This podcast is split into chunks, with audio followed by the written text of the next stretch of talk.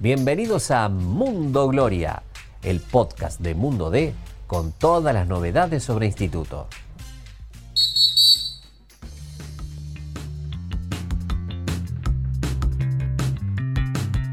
¿Qué tal? ¿Cómo andan? Bienvenidos a un nuevo podcast de Mundo Gloria. Todavía Hernán calentito lo que pasó el sábado con Talleres, pero ya pensando también en lo que va a ser el partido de este miércoles 21 ante Colón.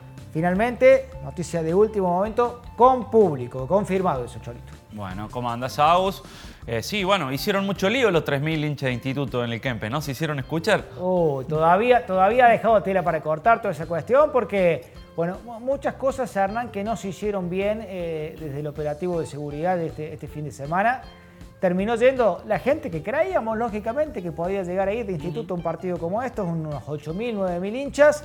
En talleres, evidentemente, esperaban un número muchísimo menor y armaron un operativo de seguridad en base a eso que trajo muchos problemas. Hemos visto videos y lo hemos visto también nosotros eh, del ingreso de los hinchas, todos por un mismo portón, muy, muy apretados muy caótico, mujeres, niños, todos víctimas de una desorganización que también seguramente ha contado con la complicidad de personas que sin la entrada habrán querido ingresar.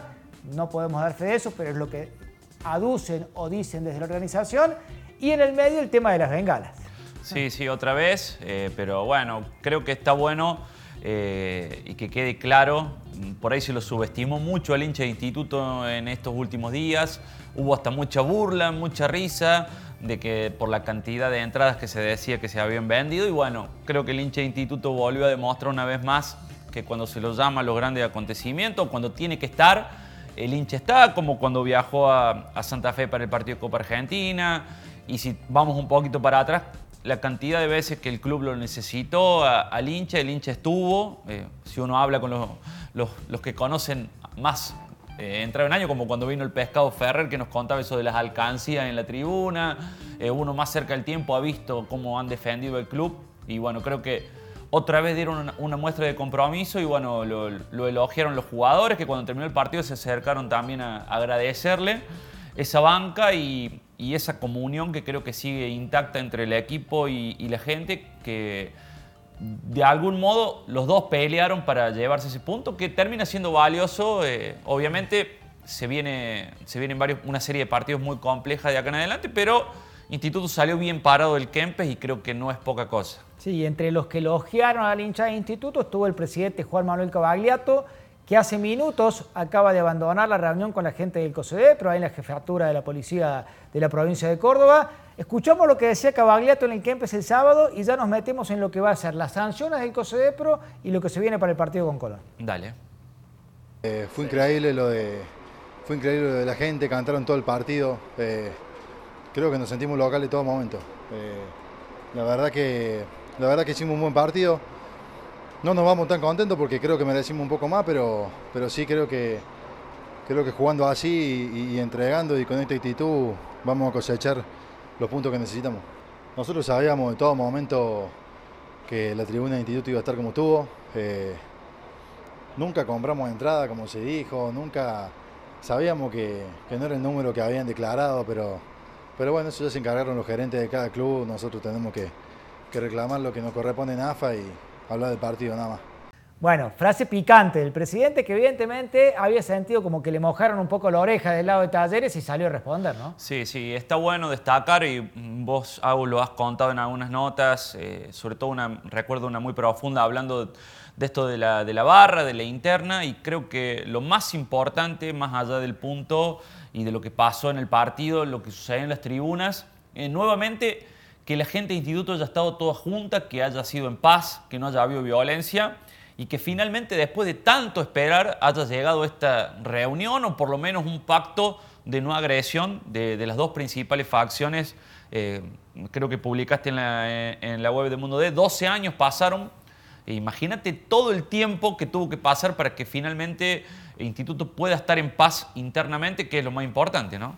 Hay muchos chicos, de los más jóvenes sobre todo, este miércoles en Alta Córdoba, por primera vez en su vida, quizás van a ver o, van a tener un recuerdo vivo de, tener a toda la gente de instituto cantando las mismas canciones, las dos barras junto con la música gloriosa ahí eh, al medio, una cuestión, si se quiere, histórica. Incluso, bueno, hablábamos con algunos de los referentes de las hinchadas y decían que Aprendieron con el paso del tiempo, limaron las perezas, porque los que van a estar juntos mañana son los mismos que se pelearon en la misma tribuna hace 12 años atrás y que no lograron resolver a lo largo de todo este tiempo sus diferencias. Tuvo mucho que ver la gestión del presidente Juan Cavagliato en esto y bueno, también por lo que uno ha hablado con la gente del COSEDEPRO, hubo un comité de mediación también con, con lo que se ha tratado de, que se llegara a buen puerto. Bueno, por suerte creo que esta prueba del clásico fue como la gran, el gran escenario para mostrar este momento de paz. Y, bueno, pero Alta Córdoba es la casa de instituto y ahí es cuando se, va, se va a sentir distinto, ¿no? Sí, yo, creo que la, dirigencia en general, sobre todo el presidente, es, es de seguir y leer mucho las redes sociales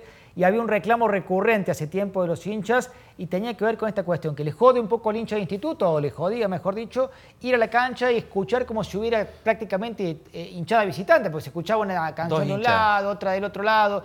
Tomó cartas en el asunto, le dieron también una mano desde eh, el gobierno de la provincia, la doctora Débora Fortuna, que es directora de mediación, charló con la gente de los ranchos, con gente de los capangas, con gente de la policía, con directivos del club, con gente de seguridad del club. Bueno, unió todas las partes, limó asperezas.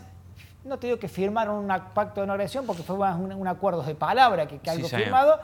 Pero bueno, hay, hay de momento buenas noticias de ese aspecto porque hay una, hay una tensa calma, por lo menos una calma en este momento. Sí, bueno, y ese eslogan por ahí que, que sé que el presidente pelea por eso, de que juntos somos más fuertes, me parece que está bueno que en todo lo que representa el instituto esté demostrado eso desde la barra, desde los hinchas comunes, desde el equipo.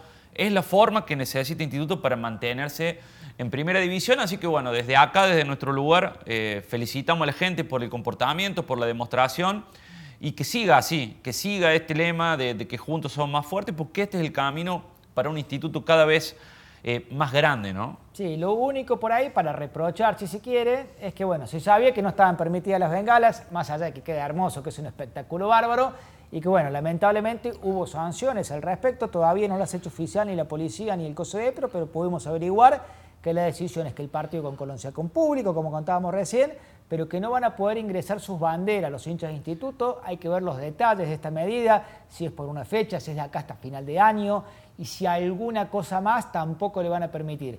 Entendemos en principio que los instrumentos musicales sí, porque acá hay una cuestión importante. Si bien ha mejorado la relación entre los ranchos y los capangas, desde el COSEDEPRO tienen la idea de que los chicos de la música gloriosa establezcan una especie de cordón humano entre las dos barras. Es lo que unifica los dos lugares, digamos, para que de algún modo también canten lo mismo, ¿no? Y no solo que canten lo mismo, sino que no estén tan cerca, digamos, para evitar por ahí alguna mirada que me miró feo este, que me miró feo aquel otro, bueno, tener esa especie de cordón al medio para separar a las dos barras. Entonces es importante que estén los músicos con sus instrumentos mañana, mañana y los partidos siguientes, entonces en principio instrumentos sí, banderas no. Está bien, bueno, eso sería lo que es Colón, pero bueno, también está un poco el panorama de los que son los partidos que vendrán. Eh, creo que le vienen cuatro partidos más que complicados, muy, muy difícil por los momentos también que atraviesan los otros equipos, ¿no? Sí, quedan 10 finales para Instituto, creo que no tiene un solo partido simple que a final de año. Repasamos la agenda. Este miércoles a las 21 con Colón, domingo próximo, 15 horas, ante Independiente. El Independiente de, Tevez. El Independiente de Tevez. Y el detalle acá que Colón e Independiente vienen como punteros de, la zona, ¿no? Eh, los dos equipos atravesando un muy buen momento, cambiaron mucho de lo que fue la liga el primer semestre y bueno, se los encuentra Instituto en una situación eh, de, digamos, con la flechita para arriba. Así que son dos partidos muy complejos y bueno, seguimos con lo que viene después en la agenda. Sí, hasta ahí se sabía, si se quiere esa agenda, lo que se conoció hoy es que el lunes 2 de octubre va a visitar en, el eh, clásico, si se quiere, sí, Cruz de Mendoza, 18.45 y después el domingo 8 de octubre, 2 y media de la tarde, a almorzar temprano ese día porque todos al Monumental a ver el partido con Gimnasia de la Plata. Sí, bueno, eh, Godoy Cruz, que sabemos que siempre es un equipo que, bueno, últimamente con el gato Oldra de técnico está andando muy bien. Lo vieron ante Belgrano el domingo, es un equipo que muy ofensivo, con jugadores de muy buen pie. Y Gimnasia que cambió el técnico, que también está en una etapa de, renovación.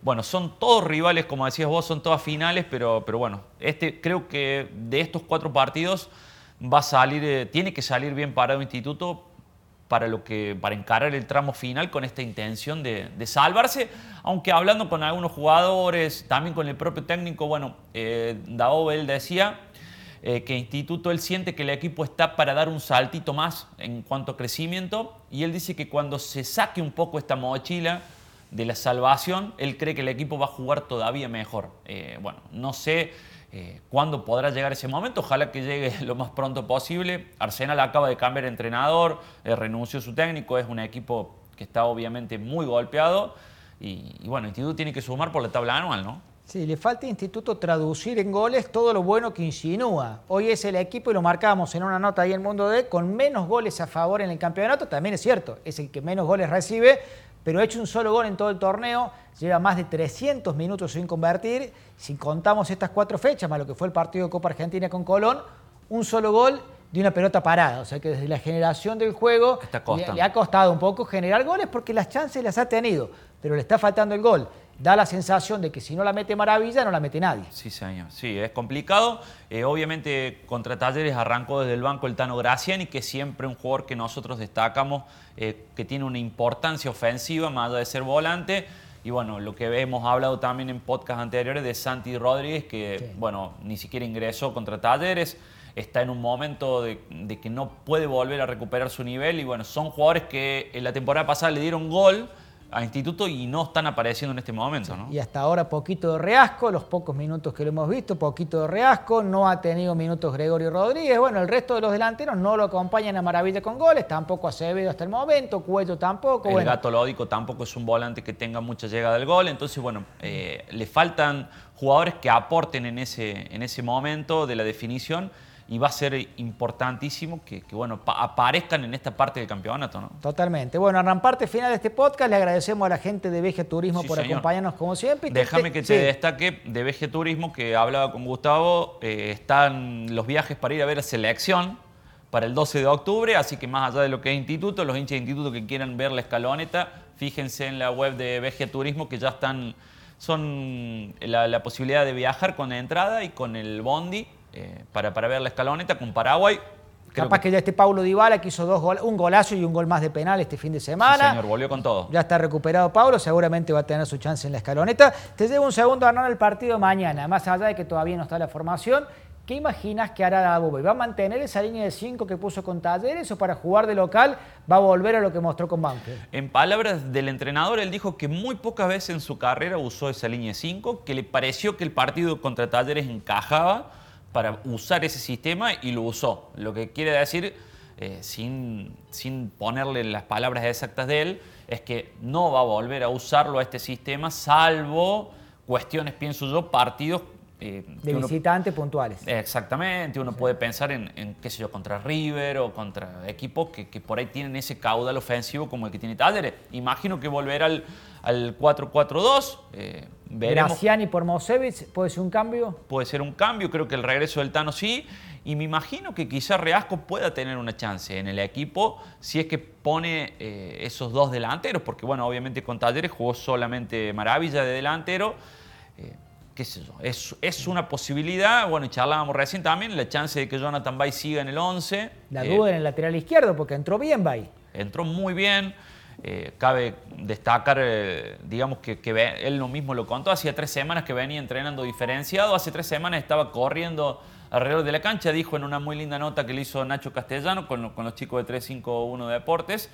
Eh, muy valiosa nota, también muy linda, el que la, haya podido ver. Habló de, de, lo que lo había afectado a Jonathan Bay la pérdida de su mamá, eh, que no tenía ganas de ir a entrenar. Ya lo vamos a invitar a Jonathan un día acá. Tarea, estaría bárbaro y bueno, y, tuvo la chance de, jugar de titular contra Talleres, creo que hizo un muy buen partido y bueno, se posiciona hoy por delante de Corda, en, parece que en, el ojo del técnico y uno entiende que si no está bien Lucas Rodríguez, si no llega, porque estaba en el tramo final de su recuperación, eh, va a seguir jugando Jonathan Bay.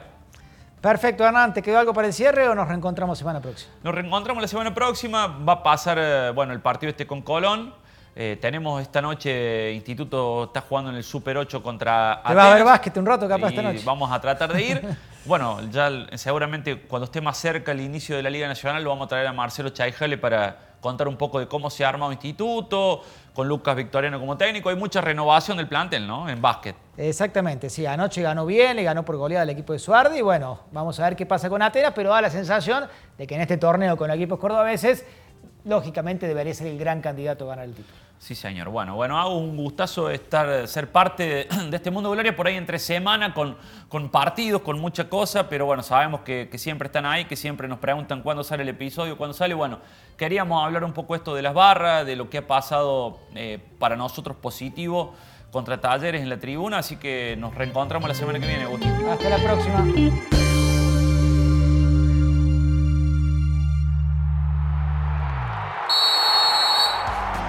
Gracias por escuchar este episodio.